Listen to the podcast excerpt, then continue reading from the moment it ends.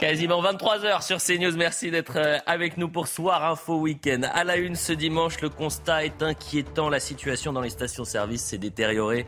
Annonce Elisabeth Borne. 30% des stations sont touchées par les pénuries. La première ministre met la pression sur la CGT et alimente le doute quant à la promesse d'un retour à la normale dès la semaine prochaine. Aura-t-on de l'essence pour la Toussaint?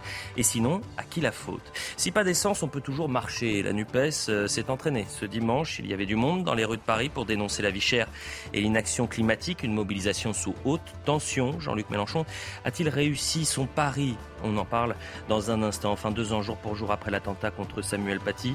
Les hommages se poursuivent avec un début de polémique. Pape Ndiaye confesse n'avoir aucune estime pour Éric Zemmour.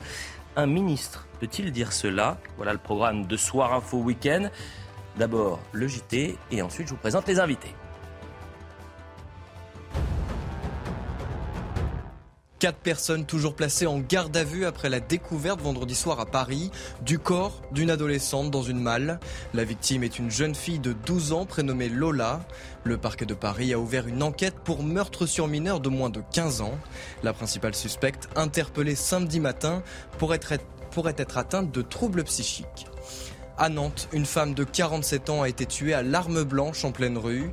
La raison est encore inconnue, mais le suspect a réussi à prendre la fuite. Selon le procureur, la victime qui se rendait au travail présente près d'une dizaine de plaies sur le haut du corps.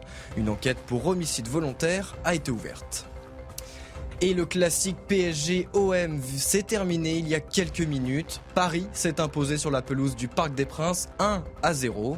Les champions de France ont ouvert le score grâce à un but de Neymar après une passe décisive de Kylian Mbappé. La première depuis le début de la saison pour l'international français.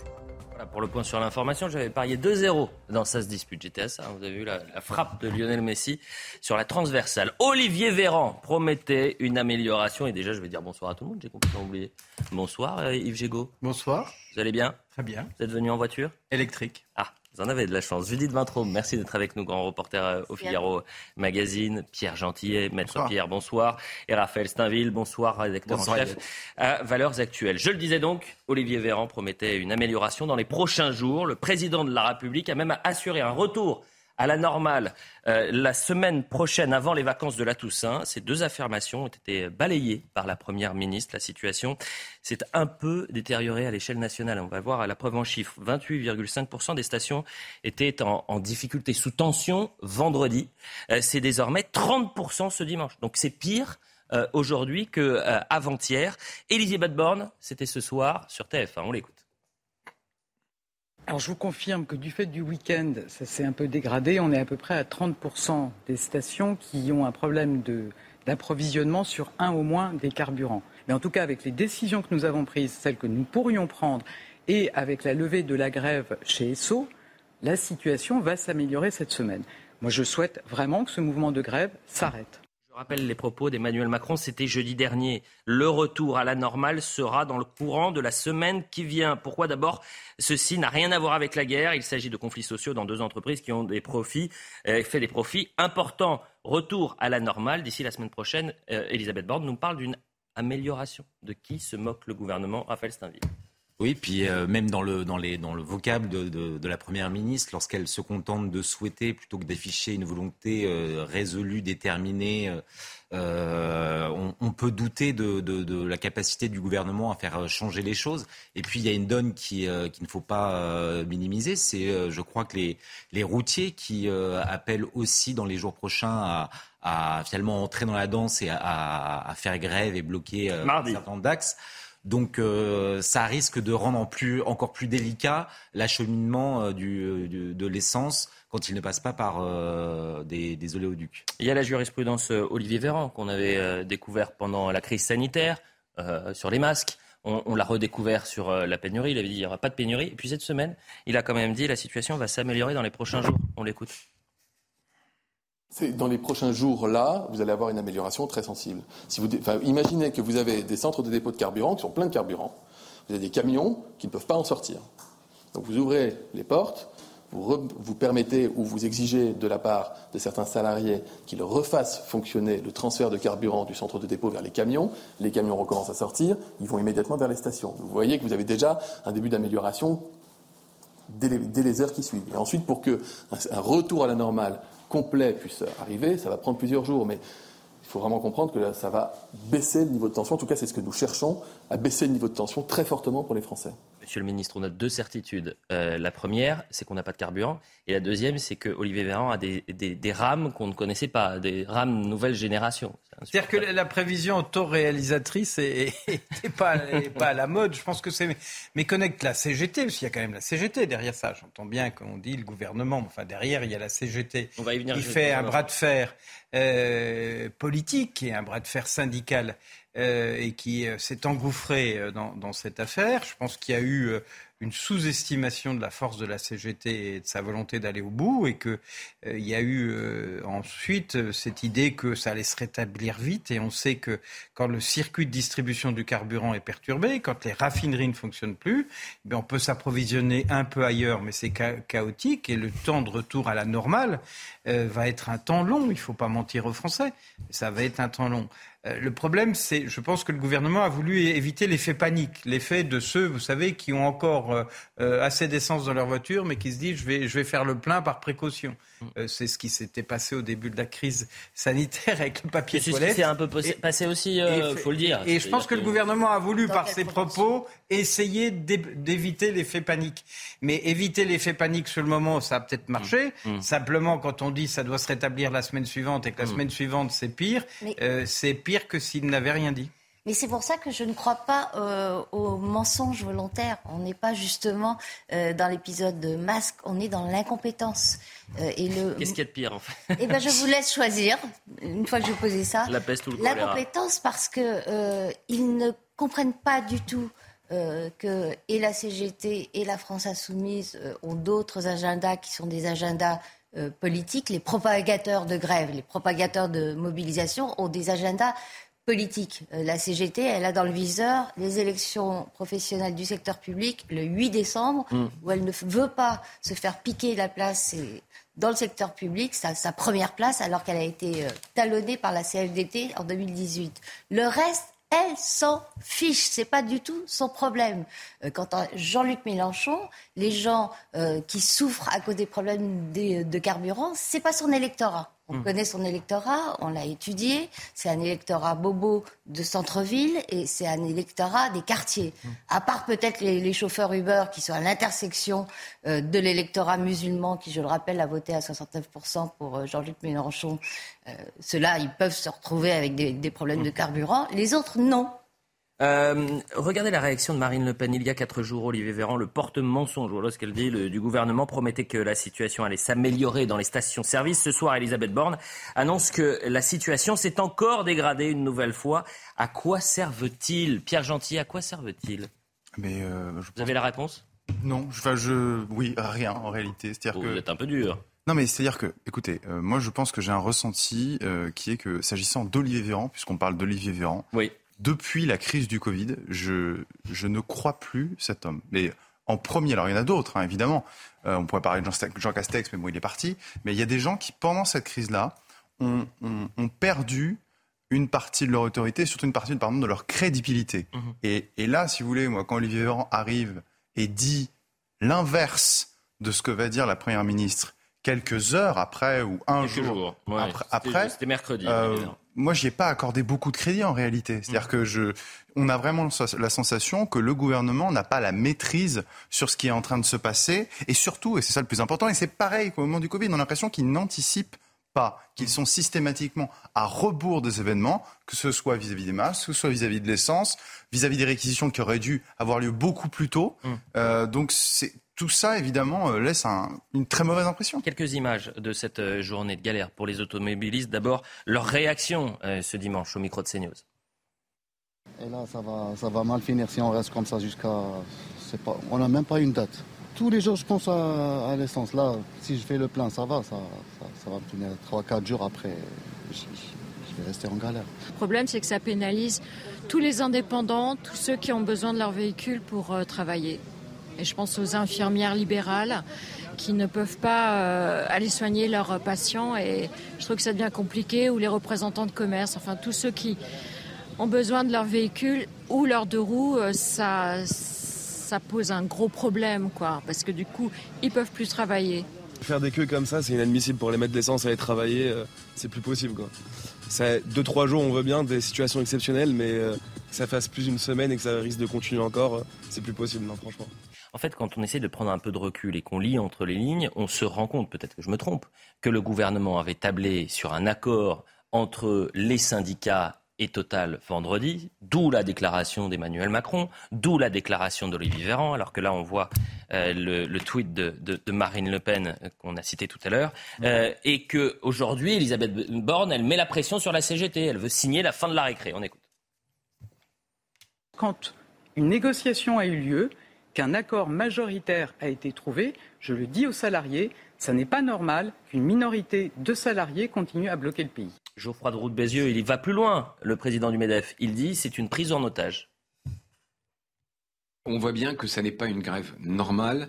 Euh, encore une fois, les revendications sociales peuvent être légitimes, mais le droit de grève a des limites. C'est, je dirais, le bien commun du pays. C'est pas une grève normale. La CGT prend les Français en otage, prend le pays en otage? En tout cas, les 150 personnes des 5 raffineries totales, je crois qu'elles sont 5, 6, pardon.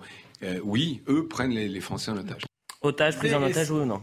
Mais, je pense que c'est une grave erreur que, que d'être de, comme ça dans la déclaration pour demander à la CGT d'arrêter sa grève, pour essayer de penser, pour les culpabiliser. C'est tout le contraire, la CGT. C'est un syndicat euh, marxiste qui sait où il va parfaitement et qui, plus euh, il va entendre ce genre de discours, plus il va s'enfoncer dans la grève. Pas tout à fait le, seul moyen, le seul moyen eût été, dès l'origine, de faire des réquisitions et d'empêcher et le blocage et de mettre la force de la loi devant ces deux salariés qui bloquent un pays de 60 millions d'habitants. Vous avez raison, mais la, vérité, c'est que euh, dans la CGT, il y a différents, différents courants et il se trouve que euh, les, syndicats, les syndicaux euh, de la, la branche pétrochimie, pétrochimie sont pour le coup des marxistes. Mais euh, on, voit euh, notamment à la tête de la, de la CGT qu'il y a des, coups, euh, des courants plus réformistes, entre guillemets, et j'y mets beaucoup de guillemets bien évidemment, mais, mais en tout cas qui aurait tendance... Subtilité non, mais Martinez, chinois, hein. Martinez, c'est je suis leur chef, donc je les suis. Mais oui, mais on, voit bien, on voit bien qu'il est, il a été d'abord très en retrait avant de finalement... Mais oui, parce qu'il était en train d'échapper aux balles israéliennes, je vous rappelle, à. Le, le, gag. Thierry Mariani, qui était l'invité de Punchline tout à l'heure, et euh, vous le connaissez bien, Yves Gégaud, a dit euh, J'ai été ministre des Transports. Qu'est-ce qu'il aurait fallu faire? Quatre jours après le début de la grève, il aurait fallu qu'il y ait des négociations. C'est-à-dire que le président dise au, président de la République, dise au président de Total, maintenant vous allez négocier. Vous vous mettez autour d'une table, vous négociez directement avec euh, les syndicats. Parce que ce qui peut se passer, c'est une pénurie. Et parallèlement, de réquisitionner, parce qu'il n'y a pas un Français, euh, même les plus attachés au droit de grève, qui peut penser que de bloquer le pays, d'empêcher les infirmières, les aides à domicile, les médecins, hmm. demain les gens qui vont euh, approvisionner les supermarchés de, de faire leur métier, que, que c'est lié en quoi que ce soit avec le droit de grève. Bah. Donc on a un nombre de raffineries qui est un nombre de raffineries faible, on a un nombre de dépôts qui est un hmm. nombre de dépôts faible. Je pense que quand il y a euh, des blocages, il faut assurer, hmm. il faut assurer la circulation de, du, pétrole qui est vital, c'est tout. Ça ne, et ceux qui viennent expliquer la main sur le cœur que c'est une remise en cause du droit de grève, ils ont tort. Tour de table pour terminer. Ah. Euh, qui est fautif? Qui est le principal responsable? La CGT, la direction de Total ou l'État? Moi, je, je, pense que l'État, par son défaut d'anticipation, c'est-à-dire qu'il aurait pu aller beaucoup plus fort, notamment en réquisitionnant beaucoup plus avant. L'État. C'est compliqué votre question. Ah bah non, mais maintenant vous vous mouillez, hein, Pierre ah Gentil. non, non, il n'y a, a, pas de réponse simple. Bah si, regardez, c'était très clair avec, Pierre, avec euh, Raphaël Steinville. Bon, j'aurais tendance à dire que c'est total. Voilà, la ah. réalité, bien sûr, c'est total, parce que total savait très bien la réaction qui allait être celle de la CGT, on connaît, qui est prévisible, et derrière le gouvernement aurait lui aussi dû anticiper dès les premiers jours. Voilà. Chère Judith. Euh, eh bien, euh, ça m'ennuie d'exonérer l'État, mais c'est quand même la CGT. La CGT, c'est marrant. Tous responsables, monsieur le ministre. Oui, je pense que c'est la CGT, en l'occurrence, ah. la, branche énergie de la CGT qui a déclenché tout ça.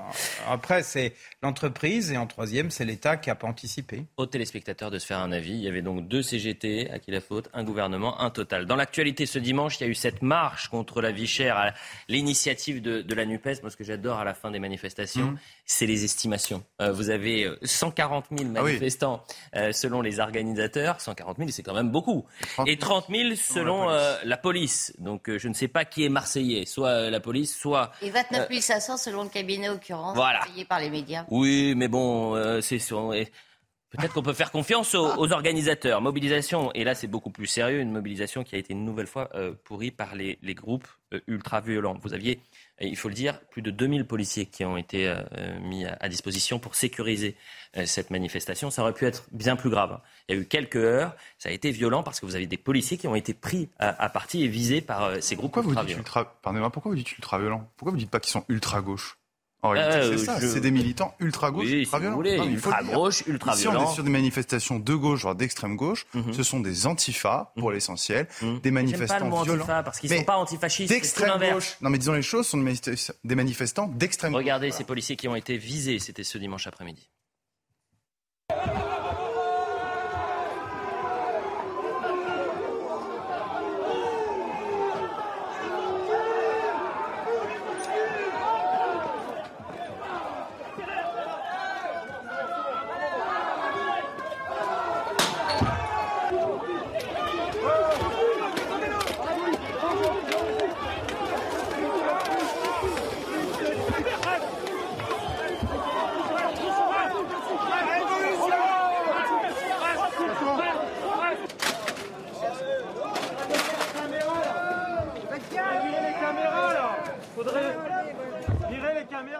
Vu que vous m'avez interpellé, maître, quand est-ce qu'on va faire comme pour les hooligans dans les stades, c'est-à-dire que ces personnes, tout le monde les connaît, en tout cas dans les services de renseignement, euh, ils restent chez eux à chaque manifestation. Et la manifestation se passe bien. Alors bien sûr, c'est-à-dire que il faut comprendre qu'il faut faire une distinction entre les individus et les groupements. Les groupements, nous avons la possibilité, nous avons la capacité juridique en France, avec le Code de la sécurité intérieure, de les dissoudre, même lorsqu'il s'agit de groupements de fêtes. Mmh le code de la sécurité intérieure, le les, comme pour les groupements de fait. Non mais ça c'est quand même l'essentiel parce que excusez-moi on va mettre un nom, un nom là-dessus. Je sais que vous l'avez pas je le comprends le mot antifa parce que vous avez raison. Ah oui le mot antifa ça me ces groupuscules qui sont des groupuscules non rien d'antifasciste. d'ultra gauche d'extrême gauche sont des groupuscules violents mhm. d'accord? Nous avons la possibilité de les dissoudre. Ensuite vis-à-vis des individus euh, je, je, pense qu'en fait l'État en a déjà fiché je pense, je le sais. L'État en a déjà fiché une bonne partie.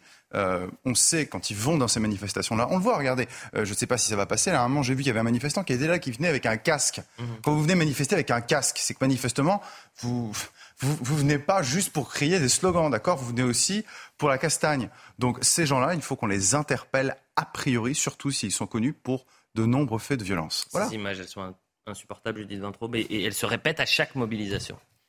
Euh, oui, mais enfin, moi je me souviens que toutes les mesures préventives euh, comme celle-ci mhm. euh, ont été euh, empêchées et retoquées par le Conseil constitutionnel.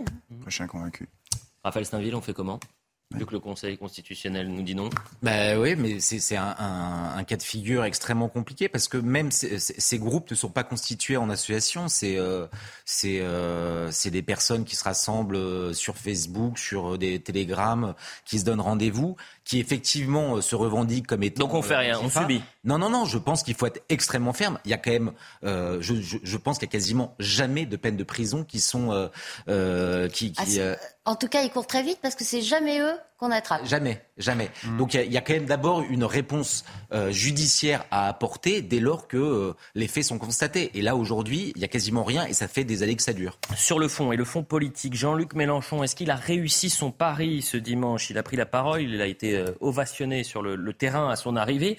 et puis il a eu cette phrase assez intéressante, Yves Gégaud. le chaos, c'est la Macronie, l'ordre, c'est nous, en parlant de la NUPES. Écoutez. Cette France est dans le chaos, non de votre fait, mais du leur.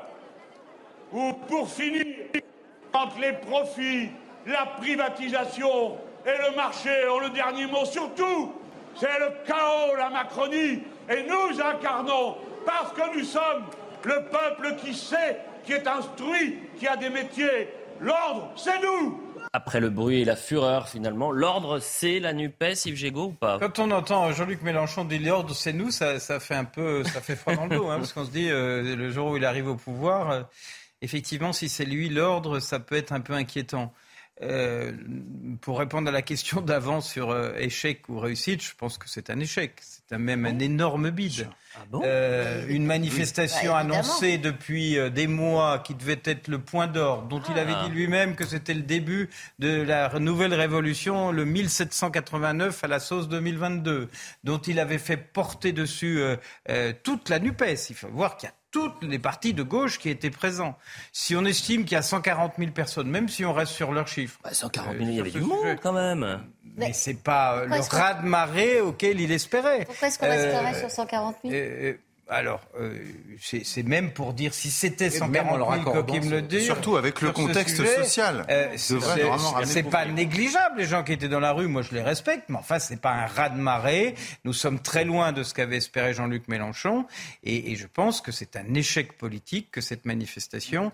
Euh, D'ailleurs. euh, En mai 2018, la fête à Macron, c'était une manifestation. Cin- euh, 38 000 manifestants. Manifestation marée populaire. C'était le 26 mai 2018. 38 000 selon la police. Non, c'est occurrence là. Ah, non. 31 700 Bah, manifestants. Si c'est occurrence, c'est le même chiffre. Oui, et après, des dernières manifestations réforme des retraites le 17 décembre 2019, 72 500. C'est un flop pour vous, euh, cette mobilisation? Non, mais ça, reste conséquent de voir euh, tous ces gens défiler. Et moi, je trouve ça euh, euh, presque indécent parce que la vérité, c'est qu'il y, a des- il y a des gens qui sont, qui sont dans une vraie misère et qui n'attendent rien de Jean-Luc Mélenchon, dont ils ont compris qu'aujourd'hui, le seul objectif qu'il avait, c'était pas de, de, de rendre du pouvoir, euh, le pouvoir aux Français, mais, mais bien, alors éventuellement d'être élu Premier ministre comme il en rêve, mais de foutre la pagaille et le chaos. Donc euh, euh, les Français n'attendent aucune améliora- amélioration euh, d'une hypothétique euh, victoire sociale ou, ou politique de, de Jean-Luc Mélenchon. Ils ont compris que ce serait le chaos pour eux. D'autant qu'en plus, c'est intéressant, l'image que vous passez en fond, vous voyez, il n'y a pas que la NUPES, il y a aussi Philippe Poutou, vous Ah voyez, ouais. qui est là. Qu'ils ont vraiment rassemblé Annie Ernaux toute la gauche. Oui, Annie Ernaux. Annie très qui est juste à la droite de Jean-Luc Non, mais c'est-à-dire Mélenchon. qu'ils ont, C'est la ils ont gauche rassemblé quand même sur le plan des appareils pour- tous tous les chiquets Bah, politiques il en manquait. de la gauche jusqu'à C'est l'ultra faux. gauche. Eh ben, vous plaisantez, il n'y avait pas Yves Gégaud. euh, il n'y avait pas Yves Gégaud. Ah, vous avez, vous avez pas eu- Une manif de Excellent, gauche sans. Yves Gégaud. Il n'y avait pas Yannick Jadot. Il n'y avait pas Yannick Jadot. Oui, Nous avons Et il n'y avait pas Fabien Il y avait- Roussel. non, mais il y avait Bah, pas Fabien. Roussel. Il n'y avait pas la CGT non plus. Vous aviez, non mais Ah vous aviez, vous aviez après la publicité, de je le tous dis aux les bords téléspectateurs, vous avez une politiques, séquence. de euh, l'extrême gauche jusqu'à la gauche, quoi. Vous allez nous parler de Très int- Rousseau? Oui, mais très intéressante la séquence que vous allez découvrir juste après la, la publicité. Flop, c'est un flop, euh, vous C'est un flop euh, total. Euh, les gens chez nous qui ont couvert les manifs euh, y ont vu, et en parlant aux gens, Mmh. euh, des militants habituels de la France insoumise. Est-ce que vous avez vu le sondage qui était dans Libération de Via Voice? C'était euh, Ce week-end. ce week-end, Mhm. euh, vendredi. Euh, Jean-Luc Mélenchon a une image euh, épouvantable pour trois quarts des Français. Et il y a une petite moitié de la gauche qui trouve qu'il a une bonne image. Il n'a pas réussi à fédérer au-delà de la NUPES, qui est déjà euh, une fédération constituée. La publicité, on revient dans un instant et je le dis aux téléspectateurs et je vous le dis, on va voir une séquence euh, assez intéressante de Sandrine Rousseau qui était présente à cette mobilisation. Elle a été interpellée par un, gilet jaune qui a été très tendre avec elle. La pub.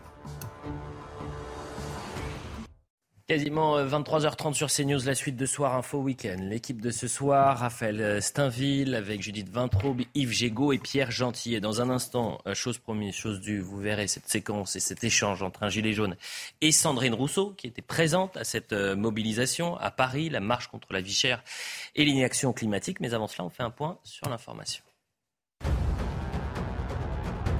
Un policier a été mis en examen et placé sous contrôle judiciaire. Il est accusé d'avoir tué vendredi un homme lors d'un refus d'obtempérer. Une information judiciaire a été ouverte pour violence volontaire ayant entraîné la mort sans intention de la donner. Depuis le début de l'année, 12 personnes sont décédées après des tirs de la police lors d'un refus d'obtempérer. Le Parti communiste chinois réuni pour sacrer à nouveau Xi Jinping. Le président chinois s'est exprimé aujourd'hui à l'ouverture du 20e congrès du parti. Il a souligné l'ascension de la Chine comme puissance mondiale. Au pouvoir depuis 2012, Xi Jinping, 69 ans, devrait être reconduit pour un troisième mandat. Cela ferait de lui le plus puissant dirigeant de la Chine depuis Mao Tse-tung. Et le Real Madrid a remporté le 250e Classico de l'histoire face au FC Barcelone. Victoire 3 à 1. Karim Benzema, à nouveau buteur dans cette rencontre. Le capitaine du Real Madrid, l'un des grands favoris pour remporter le Ballon d'Or 2022, dont le gala se tiendra demain à Paris. Merci cher Alexis Vallée pour le point sur l'information. Je ne sais pas si euh, j'ai fait un pari euh, avec euh, Julien Drey dans sa dispute. J'ai dit si euh, euh, Karim Benzema n'a pas le ballon d'or, je fais 16 disputes avec la cravate sur la tête. Donc je ne sais pas si j'aurai sais pas de quoi, je ne sais pas de quoi vous parlez. Vous, vous avez appris le chinois, mais pour vous, c'est du chinois le, le- le football. Euh, la marche Cravate sur contre- la tête, c'est soft encore. Bah, bien sûr, la, la marche contre la vie chère. Objectif pour Jean-Luc Mélenchon, on l'a bien compris, c'est la conjonction des luttes. C'est de dire, il y a l'agenda politique, la mobilisation politique, et si elle peut se conjuguer avec euh, la mobilisation syndicale, tant mieux. Puisque la gauche, et ça c'est très intéressant, a manqué le virage gilet jaune. C'est-à-dire qu'il y a quatre ans, euh, Jean-Luc Mélenchon et consorts étaient aux abonnés absents. Ils n'étaient absolument pas sur les ronds-points. Il courait derrière. Oui, et après, ils ont commencé à courir derrière. Et, et donc, euh, Sandrine Rousseau, qui était présente à cette marche aujourd'hui, a été interpellée par un gilet jaune. Écoutez. Madame Rousseau, vous n'êtes pas trop gilet jaune, hein, vous ne soutenez pas trop. On s'est fait éborgner pour le pouvoir d'achat pour les travailleurs et on vous a pas beaucoup vu quand on s'est fait casser la gueule et éborgner. non, on vous a pas vu. Vous êtes une révolutionnaire des canapés et nous on est vraiment dans la rue. Et on vient pas pour Mélenchon, on vient pour chercher Macron. Au revoir. Bonne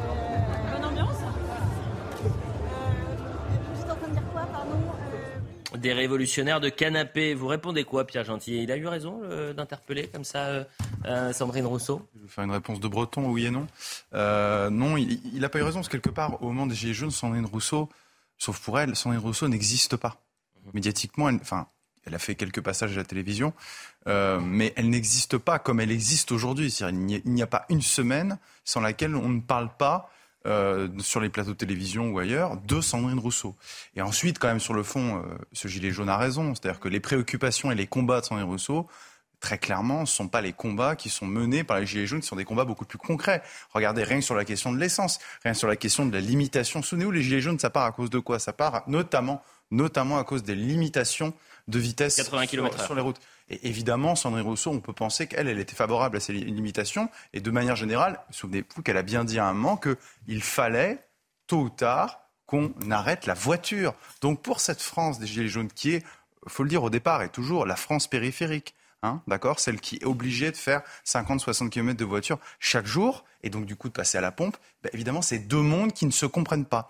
Donc là, c'est un peu ce qu'on a vu à l'occasion de cette manifestation. Mais il y a quand même quelque chose qui est un peu dérangeant, c'est-à-dire qu'en soi, il a raison, euh, bien évidemment, que Sandrine Rousseau est une révolutionnaire, révolutionnaire de canapé, mais le mouvement des Gilets jaunes, dans son origine, n'est pas un mouvement révolutionnaire. C'est un mouvement qui crie, un, c'est un cri de désespoir face au grand déclassement qui est en train de, de s'abattre sur, sur cette France, sur J'ai cette vécu j'ai vécu des week-ends de gilets jaunes où euh, les manifestants voulaient euh, à rentrer Elliot- dans l'Elysée. Elliot, je suis entièrement d'ac- d'accord avec vous, mais à l'origine de ce mouvement, Hum. euh, avant qu'il ne dégénère, dégénère, avant que euh, les, week-end. Black Blocs et d'autres mouvements, groupuscules récupérés euh, révolutionnaires viennent euh, s'inviter dans, dans la danse, Hum. c'est pas un mouvement qui est un mouvement révolutionnaire. C'est d'abord un mouvement de, de personnes qui sont dignes. D'ailleurs. Jean-Luc Mélenchon s'en s'en méfiait. Il le voyait comme un mouvement poujadiste, d'extrême, euh, une jacquerie. Mais ça, ça avait rien à voir. Il y avait une sorte de dignité malgré tout dans ce mouvement. Très digne. C'est, Ah pas le contraire, mais sauf qu'il y a eu des, des Non, ça a dégénéré, ça a pendant le- dégénéré. Mais même le pro- dès le premier week-end, j'ai le souvenir, puisque je couvrais, moi j'étais place de la Concorde,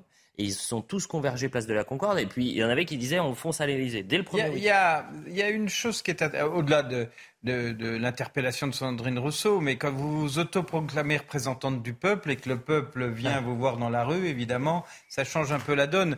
Euh, Rappelons-nous qu'elle avait été sifflée sur la place euh, de la République lorsqu'elle manifestait pour soutenir les femmes iraniennes et qu'elle a été sifflée aussi en tant que, que féministe de, de pacotille. Donc Mhm. révolutionnaire de canapé, féministe de pacotille, ça va finir par faire de- beaucoup. Mais moi, ce qui m'intéresse dans ce qu'a dit le Gilet jaune, c'est il dit on va chercher Macron. Oui. C'est-à-dire que ça reste le même objectif que celui des Gilets jaunes, c'est d'aller à l'Élysée et c'est d'aller euh, chercher le président de la République. Et l'autre question maintenant, c'est de savoir- attendez, extrait. C'est nous, on va chercher Macron. Justement, Vous, l'autre- vous êtes dans le jeu politique, Oui. nous, on veut, euh, on veut le roi. L'autre question, c'est de savoir si cette colère sociale, elle peut se transformer en une mobilisation d'ampleur. Euh, mardi, il y a eu cette grève, euh, cet objectif de grève nationale. On va voir si ça va pas faire pchit. Mais Marine Le Pen, elle a parlé cet après-midi euh, des, des- des gilets jaunes et de cette mobilisation en disant, fait, depuis quatre ans, le gouvernement n'a pas compris. Ils ont mis le couvercle sur la cocotte minute et, et ils n'ont pas voulu traiter le sujet. Depuis les Gilets jaunes, on a mis le couvercle sur la cocotte minute. Et le gouvernement a regardé ailleurs en disant je ne vois rien, donc c'est qu'il n'y a rien. Or, tous ceux qui ont un contact, quel qu'il soit, avec le peuple français, euh, avec, avec les préoccupations du peuple, étaient bien conscients que la colère couve Mmh.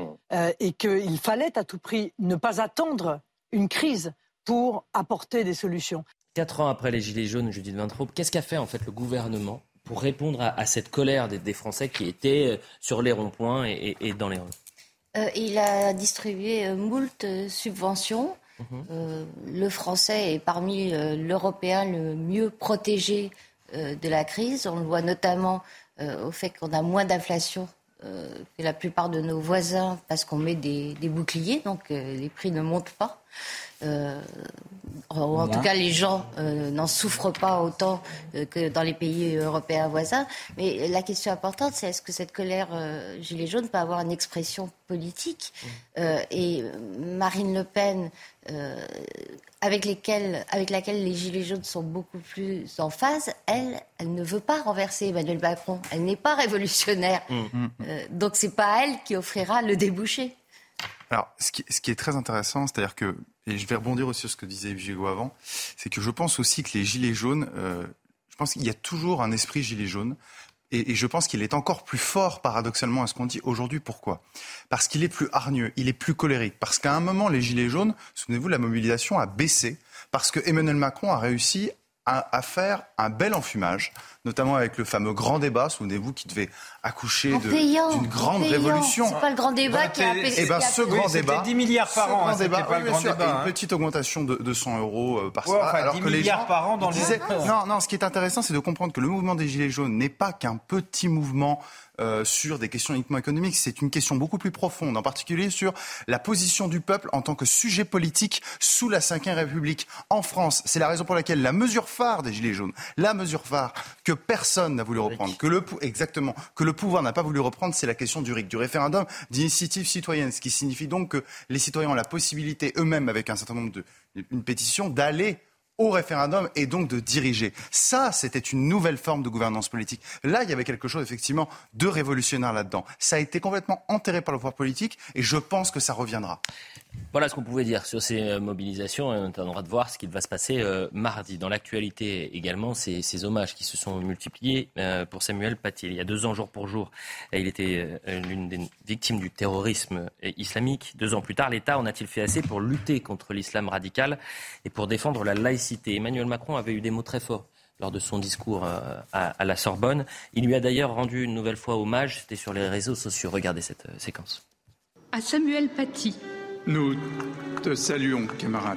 vos efforts, votre travail et le cœur généreux que vous y mettiez sont toujours vivants chez un de vos petits écoliers qui n'a pas cessé d'être votre reconnaissante élève. Par chance, on a tous eu un professeur d'histoire.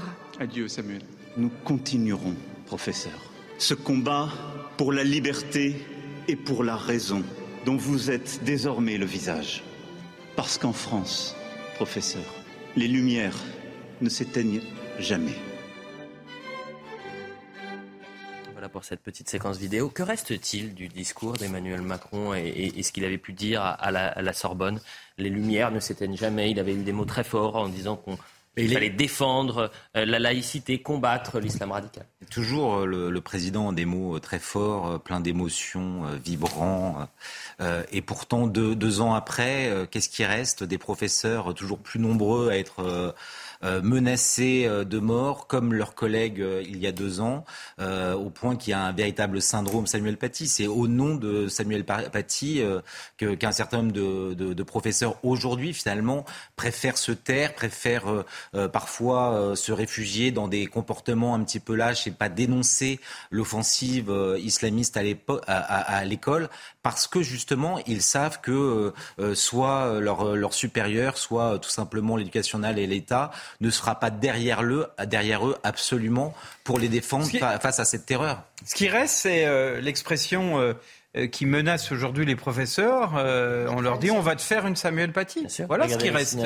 Il reste pas une République plus forte, il reste pas une mobilisation forte, il n'y a pas eu un hommage national vibrant et, et une puissance de cet hommage. Il y a, il y a eu quelque chose d'un peu dilué et il reste euh, l'idée qu'un prof, quand on lui dit on va te faire une Samuel Paty, il a légitimement peur et je le comprends qu'il ait Ouais, peur. et puis- voilà ce qui reste. C'est-à-dire qu'on n'a pas tiré les conclusions nécessaires de ce qui s'est passé il y a deux ans. Ce Ce matin, le ministre de l'Éducation nationale était euh, l'invité de nos confrères d'RTL. Euh, il promet ne pas avoir euh, la main qui tremble pour défendre la laïcité et lutter contre l'islam radical. Et puis, il a été interpellé sur la déclaration d'Éric Zemmour. Vous savez qu'Éric Zemmour, hier, a rendu hommage à, Samuel Paty dans le square Samuel Paty, dans le 5e arrondissement de, Paris. Et, pour lui, l'attentat de Samuel Paty contre Samuel Paty, c'est un francocide. Et donc, euh, Papendiaï est interpellé par la journaliste sur cette expression. Euh, que pense le ministre de l'Éducation nationale sur ce que Éric Zemmour, qui est certes un opposant politique, mais Éric Zemmour parle, lui, de francocide. Écoutez sa réponse, c'est très intéressant.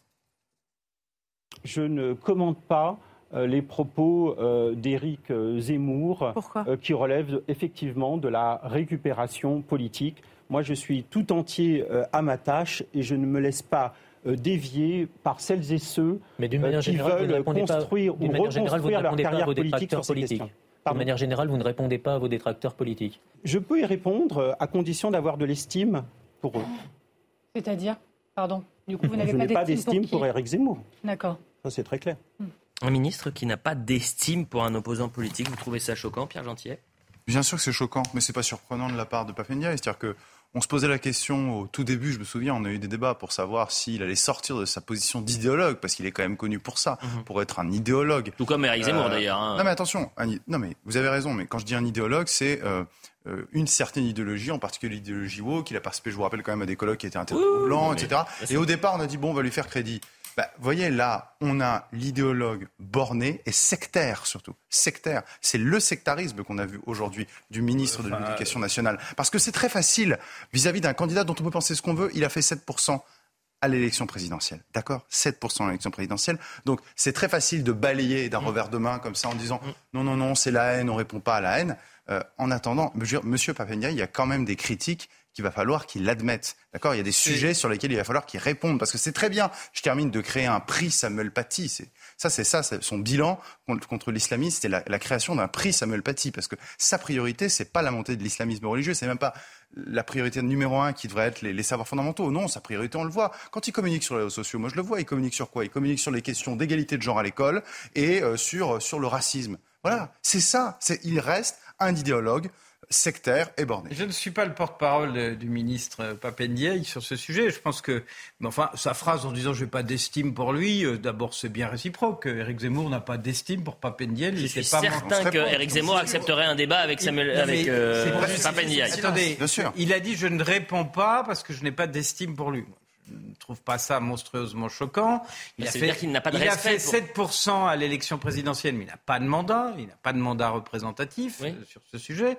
Ça, ne- ça ne veut pas dire qu'il n'est pas estimable aux yeux de certains, mais qu'il ne soit pas. Moi, je trouve que là, on, on- on cherche euh, la faute de Papendiaï depuis qu'il a été élu. Je suis pas sûr que ça s'en soit une aux yeux des Français. Je pense qu'il a, je pense, je pense qu'il a évoqué quelque chose. S'il n'a pas envie, pendant des années, pendant des années, tous les ministres qui se sont succédés, de droite comme de gauche, ont refusé de discuter avec les Le Pen.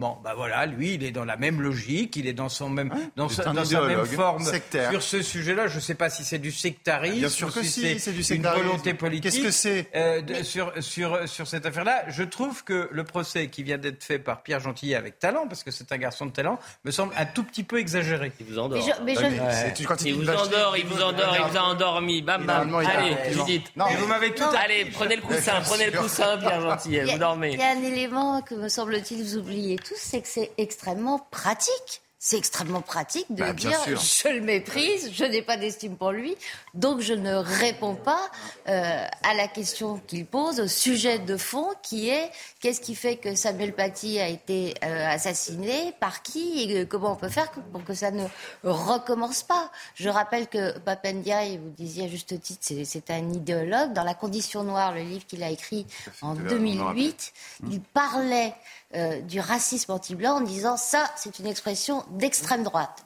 Fermez le banc, on n'en parle plus. Et c'est sa façon habituelle d'évacuer les problèmes. Ça va plus loin encore parce que les mots ont un sens. L'estime, c'est le respect. Mais c'est pratique. Ça veut dire je n'ai pas de pas. respect pour. Oui, mais en fait, c'est, c'est, c'est- Elliot, ça va on n'est pas là pour, on s'en fout du jugement moral. c'est une façon Euh, d'évacuer le Il y a un sujet. devoir d'exemplarité. Ce qui est grave, choisir les questions.